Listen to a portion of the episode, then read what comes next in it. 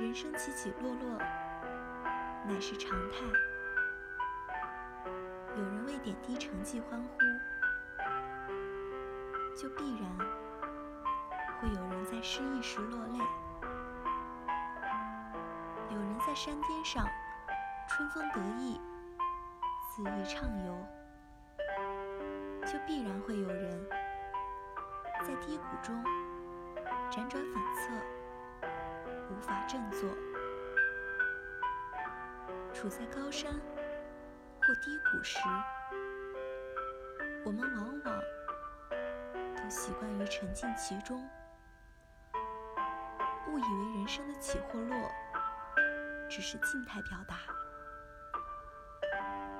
一旦抵达顶峰，便从此顺风顺水；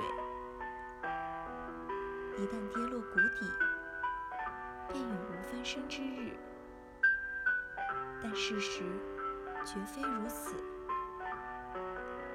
在低谷时，我们向高山攀登；在山峰时，我们向更高的山前行。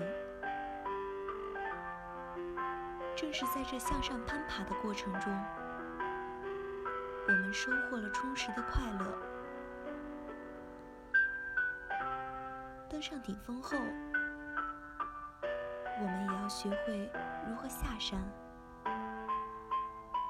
就如福克纳在我弥留之际中写道：“生命是在低谷中孕育出来的。